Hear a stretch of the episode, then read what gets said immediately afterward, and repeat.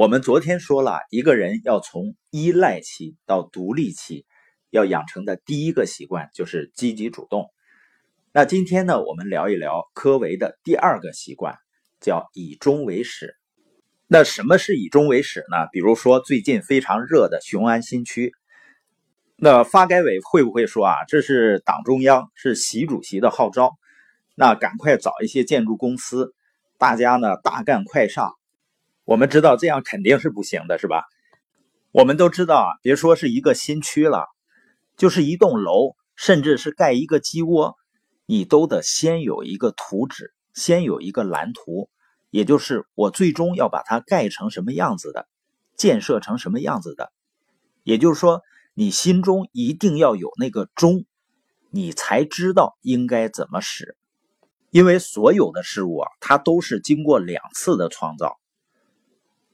第一次呢，就是在内心把它描绘出来，也就是那个钟，然后才能够实际行动去第二次创造。所以啊，雄安新区习主席说了，要把每一寸土地都规划的清清楚楚，再开始建设。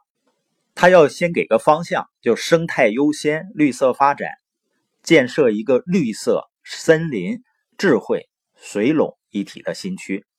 那设计科学院的院士呢，就描述了一下，这是一个水城共融，犹如江南水乡，大量的管廊、地下藏、地底通道，汽车穿梭忙，行人休闲走在路上，街道两边传统特色的建筑分外亮堂，河水穿城流淌，森林公园空气清新舒畅，被绿树隔离带包围的白洋淀。碧波荡漾，那听他描述完，我们是不是也想住进去了？那这个画面呢，就是最终被建成的新城的样子。那一定是以这个钟来开始行动。但是很多人的人生呢，他就不是以终为始了，是大风把自己刮到哪儿就从哪儿开始。那我们个人怎么养成以终为始的习惯呢？第一个呢，就是设立目标。然后呢，围绕着目标去思考、去行动。我们都听过小猫钓鱼的故事啊，就是它的目标是钓鱼，但是它在去钓鱼的路上，不断的追蝴蝶啊、追蜜蜂啊，最后呢，两手空空的回来了。也就是呢，它偏离了目标。很多人是容易犯这个错误的，面对一些复杂的环境，常常呢，迷失自己的目标。就跟学习也是这样，很多人知道说学习很重要，所以呢，就是什么都学。学习呢，实际上也是要围绕着你的目标所需要的能力去学习，然后呢，围绕着目标需要做的事情，一次呢集中精力去做一件事儿。那有了目标以后呢，第二点就是策略，就是你努力的方式。目标可以理解为是我们努力的方向。